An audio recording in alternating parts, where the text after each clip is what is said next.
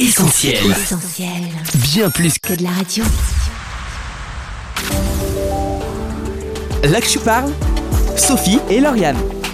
Salut à toutes et à tous, on vous souhaite nos meilleurs voeux pour cette nouvelle année. On ne sait peut-être pas si l'année sera bonne, certainement pas sans son lot d'imprévus et de difficultés. Quoi qu'il en soit, on vous souhaite la paix du cœur et la vraie joie, bref l'essentiel pour 2021. Et là, tu parles sera notamment au rendez-vous avec de nouvelles interviews et de nouveaux témoignages. Pour l'heure, on revient aujourd'hui sur quelques émissions qui vous ont marqué cette année.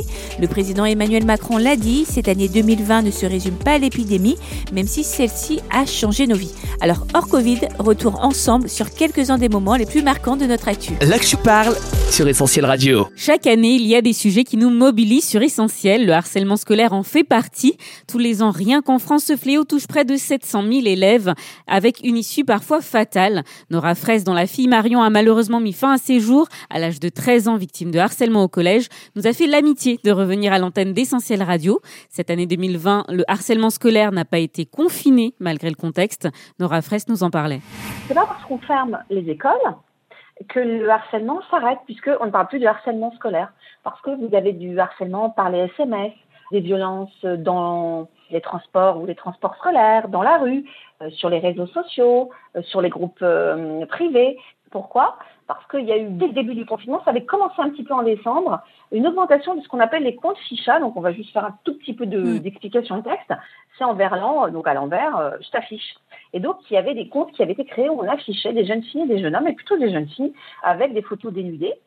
Et on les menaçait de sextorsion, de revenge porn, c'est la vengeance pornographique, où euh, un ancien, un petit ami ou une ancienne petite amie esselée, euh, vexée, euh, tente de se venger et, et met sur les réseaux sociaux euh, ce qu'on appelle des nudes, donc des photos plutôt à caractère, je vais dire, pas pornographique, mais on va dire sexy, dénudées. Euh, donc il y a eu une recrudescence et il y a même eu des comptes qui ont été créés où certains achetaient, c'est terrible, pour voir des photos de ces jeunes filles ou de ces jeunes hommes.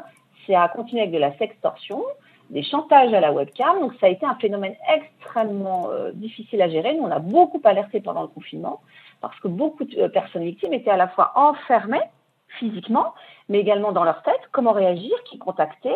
Est-ce que les parents allaient être au courant de ce qui se passait sur les réseaux sociaux? Donc euh, une extrême vigilance. Donc le, le- confinement a exacerbé cet espace d'harcèlement. Alors, son combat contre le harcèlement scolaire, Nora Fraisse le mène depuis six ans avec son association Marion la main tendue. Et c'est avec beaucoup d'émotion qu'elle nous annonçait la réalisation d'un projet qui lui tenait particulièrement à cœur, la maison de Marion. On l'écoute. Ah, la maison de Marion, je l'ai imaginée il y a cinq ans, quand j'ai commencé à faire mon tour de France, dans toutes les écoles, je faisais des conférences, débats, et les professeurs disaient oui, mais il faut nous prendre en charge, nous aussi on a besoin d'être formés. Les élèves nous disaient, les parents, ok, on se voit, mais où est-ce que je peux venir vous voir, comment on peut être accompagné? Vous nous dites d'aller trouver un médecin, mais on n'a pas les moyens, il faut attendre neuf mois pour avoir un rendez-vous en centre médicaux euh, spécialisé. Donc on- bon, tout ça est né, et puis je faisais beaucoup de recherches. euh, et on avait ben, des entreprises, mais aussi des universités qui nous contactaient. Je me suis dit, mais il faut qu'on crée ce lieu où des personnes victimes, des enfants, pourraient venir en leur disant, vous n'êtes pas seuls. Beaucoup de parents nous ont demandé de, faire des ateliers d'aide à la parentalité, des groupes de parole. Votre enfant est hospitalisé. Euh, mon enfant est agresseur, mon enfant est harceleur. On n'en parle pas. Comment je réagis? C'est parfois aussi une sidération chez les parents, en disant, c'est pas les valeurs que j'ai transformées. On leur explique l'effet de meute, on leur explique comment les accompagner. Alors, on a des psychologues avec nous, on a des coachs, on a une avocate, on est en train de créer une armée de cœur. euh, euh, donc voilà, cette maison de Marion, ça fait cinq ans. On a enfin trouvé le lieu. Au moment où je vous parle, je suis dedans et je suis très heureuse.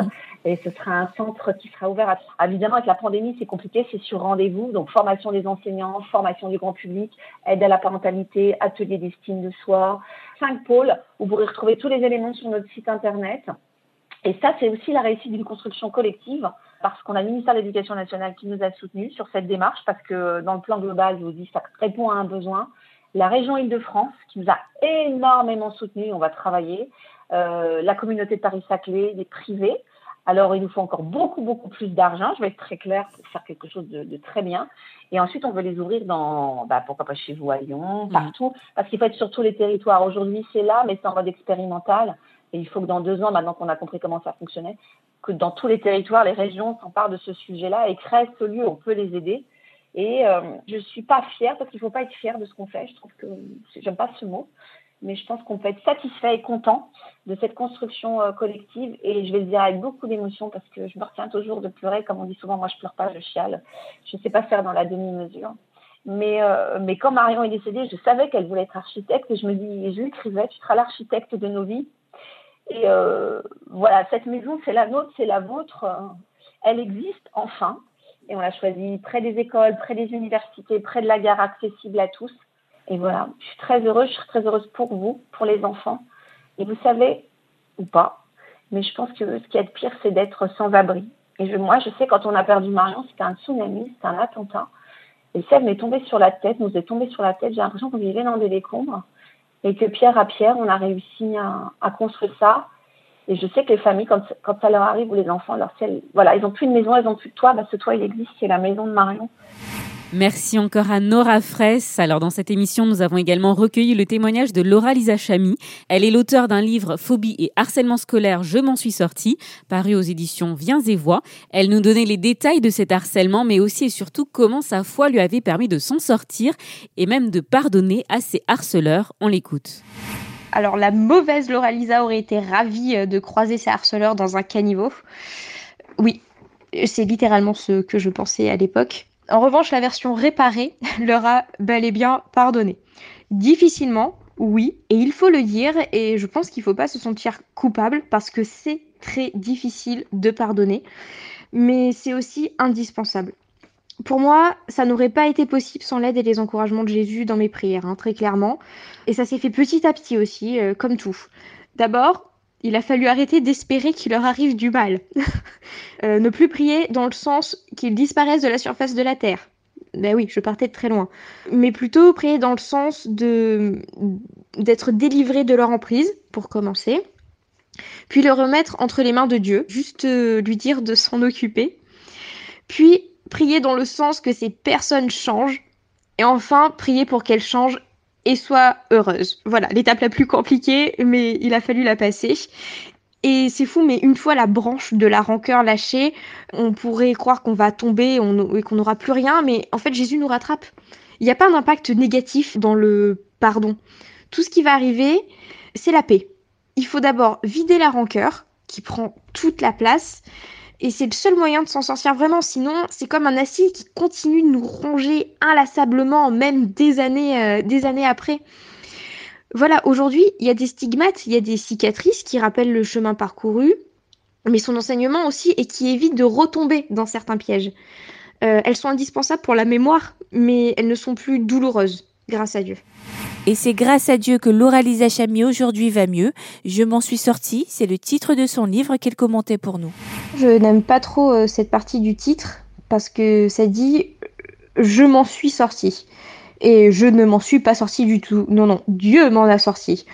Moi, j'ai longtemps essayé de le faire toute seule et euh, je n'ai fait que m'embourber. C'est quand j'ai vraiment confié mon problème à Dieu qu'une amélioration a vu le jour. Une amélioration survenue, malheureusement, après les années de scolarité. C'est pour cela qu'il faut traiter le problème bien avant, pour ne pas en arriver à ce stade de devoir réparer des années de dégâts consommés, consumés, même si je puis dire. Comme je désertais l'église de mes parents depuis longtemps, j'ai d'abord dû retrouver le chemin de l'église.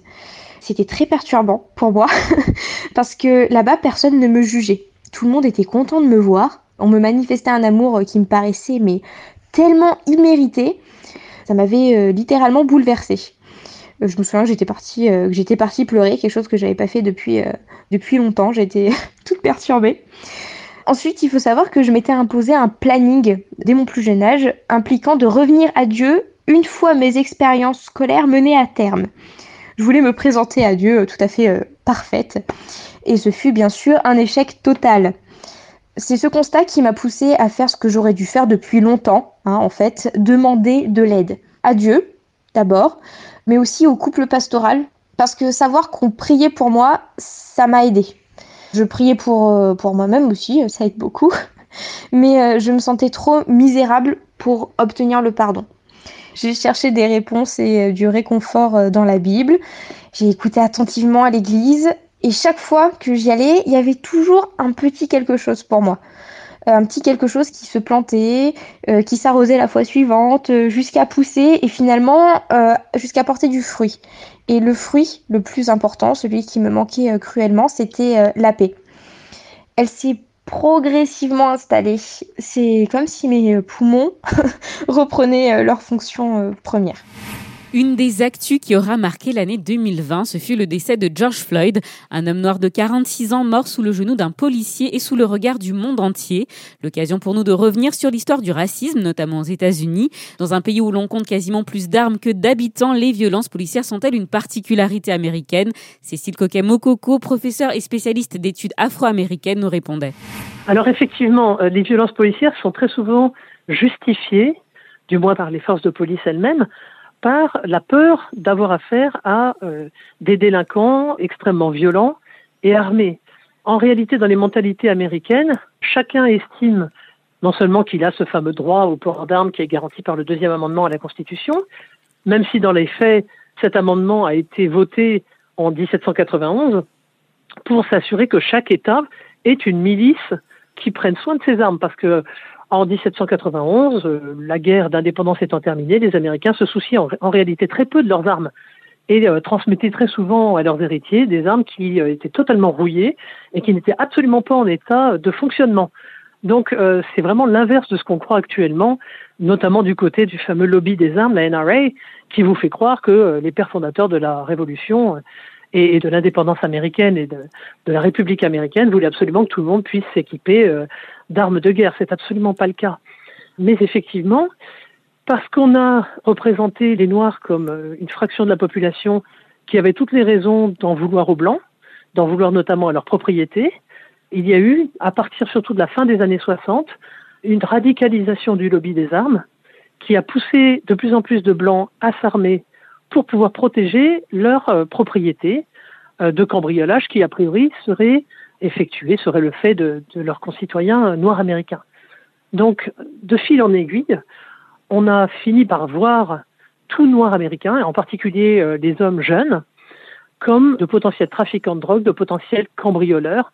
Et c'est de cette façon que quelqu'un comme le, jogger Armand Arbery a pu être tué euh, alors qu'il faisait son, jogging dans un quartier blanc, dans une ville de Géorgie, euh, c'est le mois dernier. Euh, non pas par des policiers, mais par tout simplement des, copropriétaires, des, personnes qui habitaient ce quartier et qui estimaient que c'était leur devoir de veiller à ce que des intrus ne pénètrent pas dans leur quartier. Donc c'est pas seulement la police, mais c'est en fait tout homme blanc qui, exactement comme à l'époque coloniale, se voit donner le droit de faire la loi et de faire régner l'ordre tel qu'il le pense dans le quartier qui lui appartient. Alors que dans les quartiers noirs, cette idée d'autodéfense, en réalité, n'a pas cours l'exemple de, la jeune infirmière qui aurait dû avoir 27 ans euh, il y a quelques jours et qui a été tuée dans, son, dans sa propre maison alors qu'elle était en train de dormir, le montre bien. Les policiers qui sont intervenus euh, sont intervenus sans frapper à la porte, évidemment sans, sans donner de sommation de quelque ordre que ce soit. Donc il y a vraiment un système d'inégalité qui est inscrit dans la culture et qu'on doit euh, en fait intégrer le plus tôt possible lorsqu'on est noir aux États-Unis. Les, jeunes enfants, à partir de l'âge de 7-8 ans, dès lors qu'ils peuvent être dans des situations, y compris à l'école, où ils sont confrontés à des adultes, euh, notamment des adultes blancs, des policiers, vous savez que les policiers sont à l'école aussi, doivent apprendre à se comporter de telle manière qu'on ne puisse pas dire que le policier s'est senti menacé, y compris euh, par un enfant de 8 ans. Il y a eu des cas très très fréquents d'enfants euh, jeunes qui avaient vraiment cet âge-là et qui se sont retrouvés euh, menottés par des policiers dans les locaux même de l'école. Une histoire de racisme encore bien ancrée dans la société américaine, on l'aura compris, et le décès de George Floyd l'aura mise en lumière, suscitant une vague d'indignation dans le monde entier, on s'en souvient. Manifestations, mais aussi vifs débats sur les réseaux sociaux. Le racisme, une histoire finalement universelle et vieille comme le monde, alors qu'on en parle souvent sous un angle sociologique ou historique.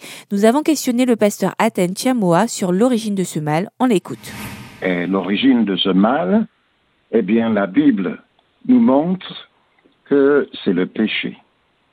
C'est le cœur de l'homme qui a besoin d'être transformé. Nous parlons là d'un problème universel. Et ce problème, on le retrouve sous toutes les latitudes et à toutes les époques. C'est un problème lié au cœur de l'être humain. Et la seule solution, c'est qu'il y ait une transformation de l'être humain et de son cœur. Le vivre ensemble, c'est pas une utopie. L'appartenance au Seigneur Jésus et à son Église, à son peuple, ne va pas annihiler notre nationalité, pas plus que notre qualité d'homme ou de femme. Les différences raciales, nationales, sociales et sexuelles demeurent, mais elles ne nous divisent plus. Elles sont transcendées dans l'unité de la famille de Dieu. Ce n'est pas une utopie, c'est une réalité, parce que l'amour de Dieu est répandu dans notre cœur par le Saint-Esprit. Et Dieu nous aide par son esprit à nous aimer les uns les autres. Il faut veiller à ce que l'ancienne nature, la nature qui ne se soumet pas à la parole de Dieu, il faut veiller à ce que cette ancienne nature ne prenne pas le dessus. Mais il faut marcher en nouveauté de vie avec la grâce du Seigneur. L'Évangile permet ce vivre ensemble parce que l'Évangile fait de nous des hommes, des femmes transformés, métamorphosés par la puissance du Seigneur. Ce n'est pas une question d'utopie. Il faut être réaliste. Il peut y avoir des problèmes qui surgissent, mais il faut qu'avec la grâce de Dieu, on puisse surmonter ces problèmes et vivre la réalité de l'unité. Le prix payé, c'était le Seigneur. Il nous a réconciliés.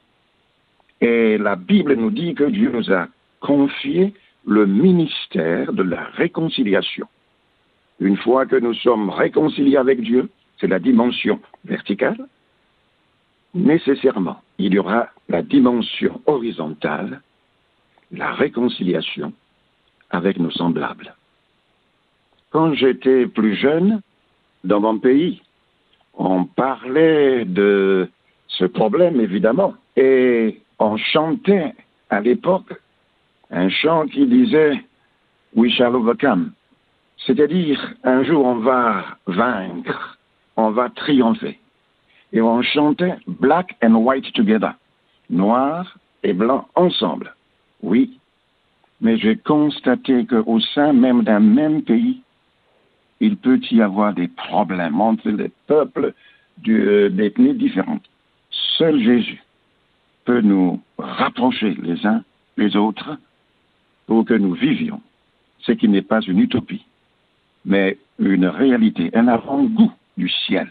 Parce que dans le ciel, il y aura des hommes et femmes de toute race, de toute tribu, de tout peuple et de toute langue, unis pour bénir celui qui, par son sang, nous a lavés, nous a délivrés et a fait de nous son peuple.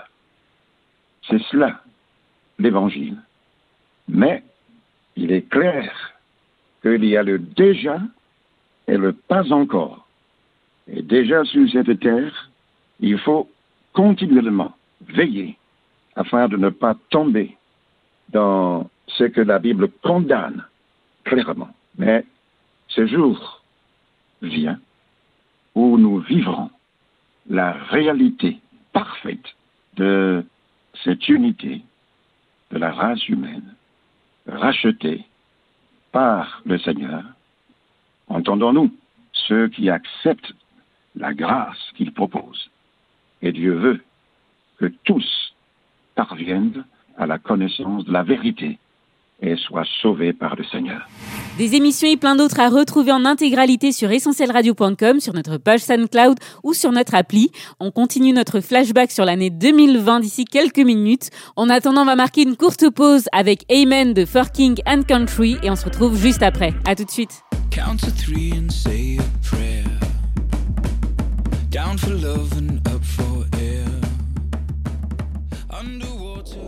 Là que tu parles, Sophie et Lauriane. Allez, on continue notre flashback sur l'année 2020. Et cette année, Sophie a été l'occasion de faire des rencontres délicieuses, n'est-ce pas Oh On retiendra notamment celle de Véronique Chambéran de Mille Délices, qui nous avait régalé avec ses belles réalisations. Nos papilles s'en souviennent encore. On l'écoute nous les présenter. On peut peut-être commencer par le salé. Oui. J'ai voulu faire un peu un tour du monde de toutes les saveurs. On peut passer euh, du côté asiatique, après partir euh, plus, bon, c'est vrai, du côté européen avec la Grèce. Et puis on va même jusqu'au Japon. Et puis après on s'envole dans nos chères montagnes euh, avec certains hamburgers à la raclette, Hmm. pizza à la raclette. C'est de saison. voilà, oui, oui, oui. En général, je travaille des produits de saison. Changer radicalement de métier et se reconvertir avec succès, c'est possible. Véronique nous parle de son parcours hors des sentiers battus qui l'a amené au fourneau et ses secrets pour y arriver. À la base, je suis assistante de direction, mais euh, de par le travail de mon mari, j'ai été amenée à beaucoup bouger. Et donc, euh, j'ai fait différents métiers.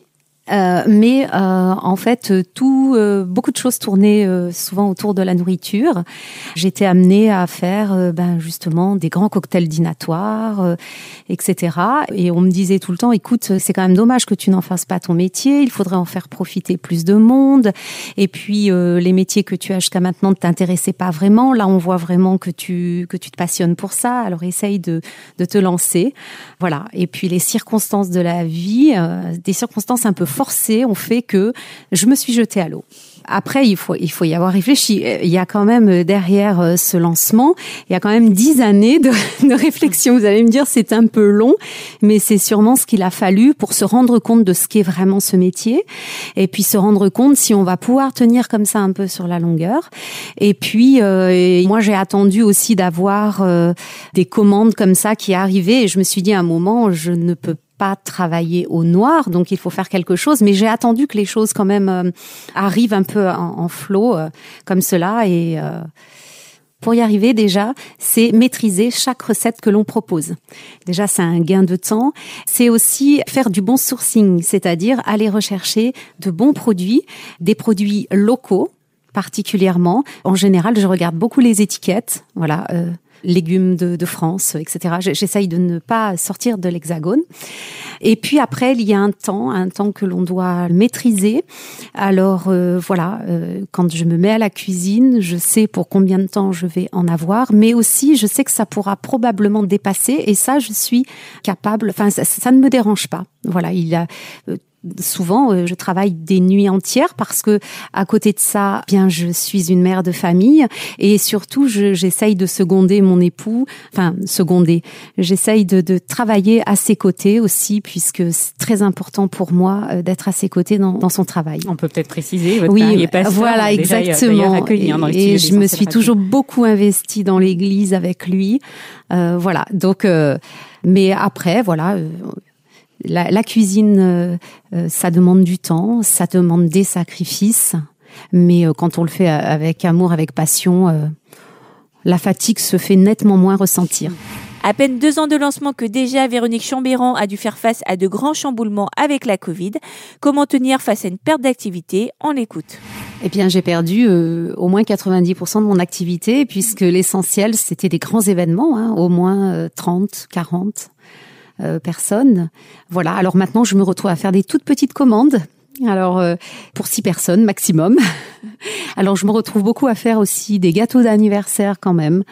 Euh, voilà. Bon, je sais que les gens ne respectent pas toujours le nombre, mais moi, je sais que je n'accepterai pas de faire... euh, pour l'instant de grands événements parce que voilà, je pense qu'il faut tous y mettre du sien.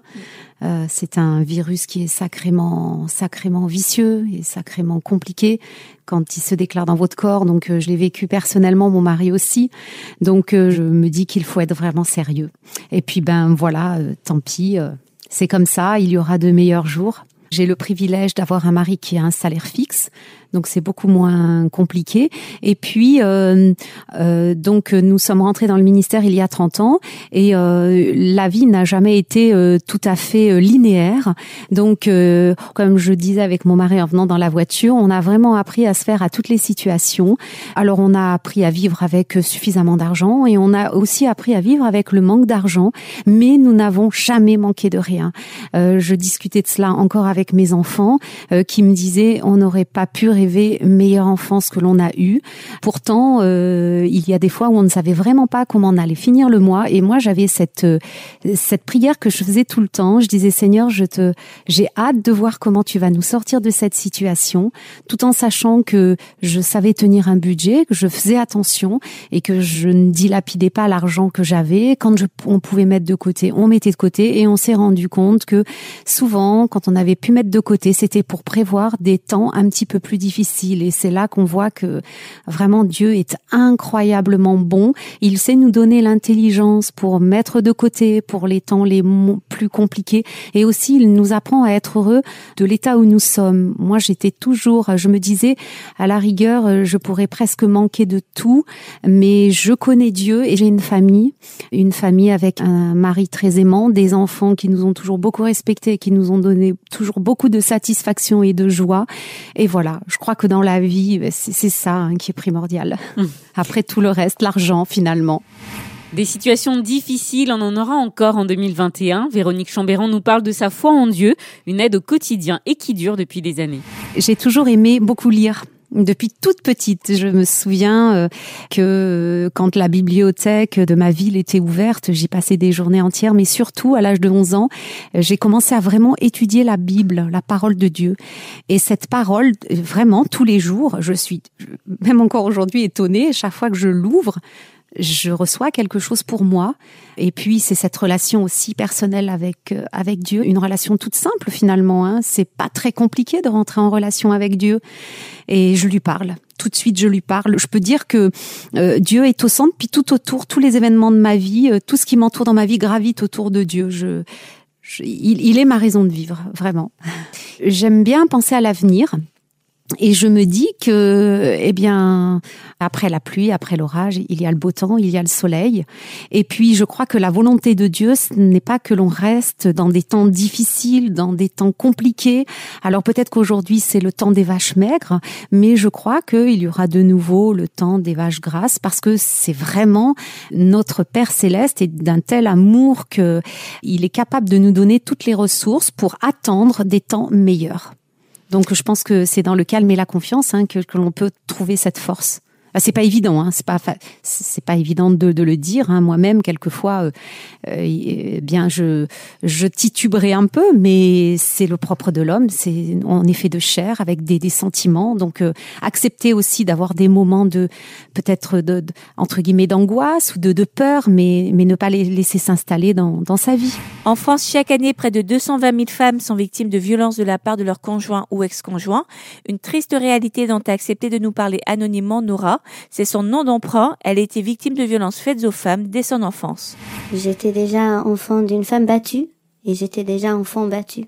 Du coup, pour moi, euh, grandir comme ça, euh, se faire battre par euh, mon mari, c'est normal.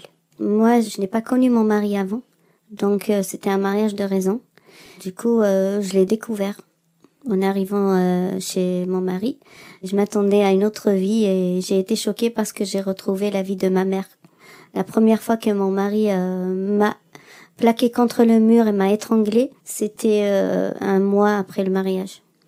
Tout le long de ma vie conjugale, ça s'est un petit peu euh, freiné vers la fin parce que mon fils aîné a grandi et moi j'étais devenue un peu plus indépendante parce que j'ai commencé à travailler.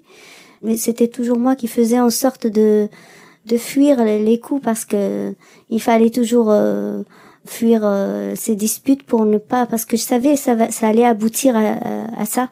Donc euh, je faisais en sorte que euh, ça n'aboutisse pas à ça. Bien souvent, les conditions de vie de ces femmes victimes de violences sont telles qu'il apparaît difficile de ne pas sombrer. Quand on demande à Nora comment elle a tenu toutes ces années, elle nous parle de sa foi en Jésus. On l'écoute. J'avais beaucoup de foi en Dieu. Depuis toute petite, je savais que Dieu existe, que même la souffrance qu'on vivait avec mon père, Dieu voyait tout. Je savais qu'il euh, qu'il voyait tout et qu'il allait remédier un jour.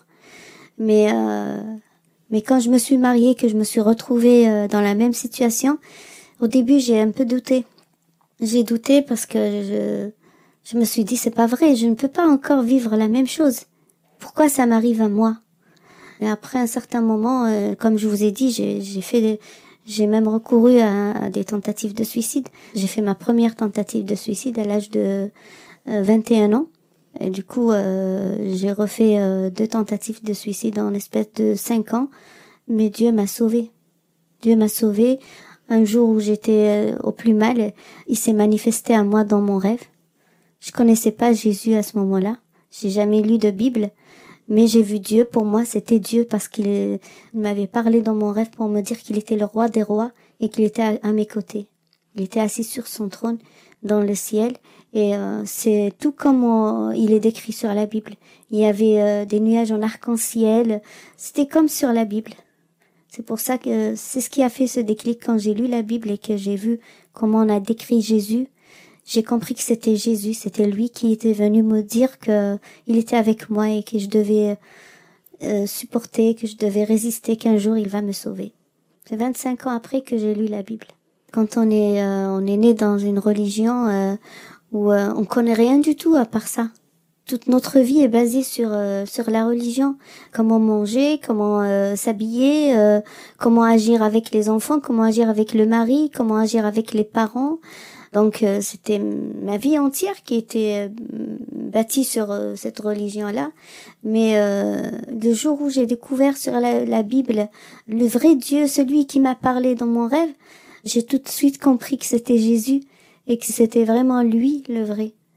Et puis c'est écrit aussi sur le Coran et parfois les gens c'est difficile aussi, je les comprends parce que on peut pas on peut pas passer comme ça d'une chose à l'autre facilement. Euh. C'est très très difficile. Moi, j'ai passé un an à, à, peser le pour et le contre. Je prenais la Bible, je prenais le Coran, j'écrivais des choses là et j'écrivais des choses et, je comparais et je faisais des recherches. Mais euh, quand je reviens vers mon rêve et quand je me rappelle que c'était lui qui m'a parlé, c'était inévitable. Je ne peux pas le nier. Je peux pas nier que c'est lui qui m'a parlé là maintenant je vous ai vu, euh, je vous ai parlé, je peux pas sortir demain ou euh, dans un mois, je dirais moi je les ai jamais vus, c'est pas vrai. C'est pas je l'ai vu comme si je vous voyais. Donc euh, je ne peux pas même si il y a des il y a des personnes dans ma famille qui essaient de me dissuader de mon choix, qui m'ont même parlé de toute la souffrance que j'ai souffert et tout pour eux. si j'ai pris ce chemin aujourd'hui, c'est que j'ai gâché toutes les années que j'ai euh, que j'ai euh, supportées par amour pour Dieu. Mais moi aussi, je leur donne des arguments. Je leur lis euh, des versets de la Bible et après ils s'arrêtent de parler parce que même s'ils veulent pas l'admettre, ils, ils ne peuvent pas m'en dissuader. Alors quel est l'état d'esprit de Nora et comment elles se sont aujourd'hui? Elle nous a aussi répondu sur ce point.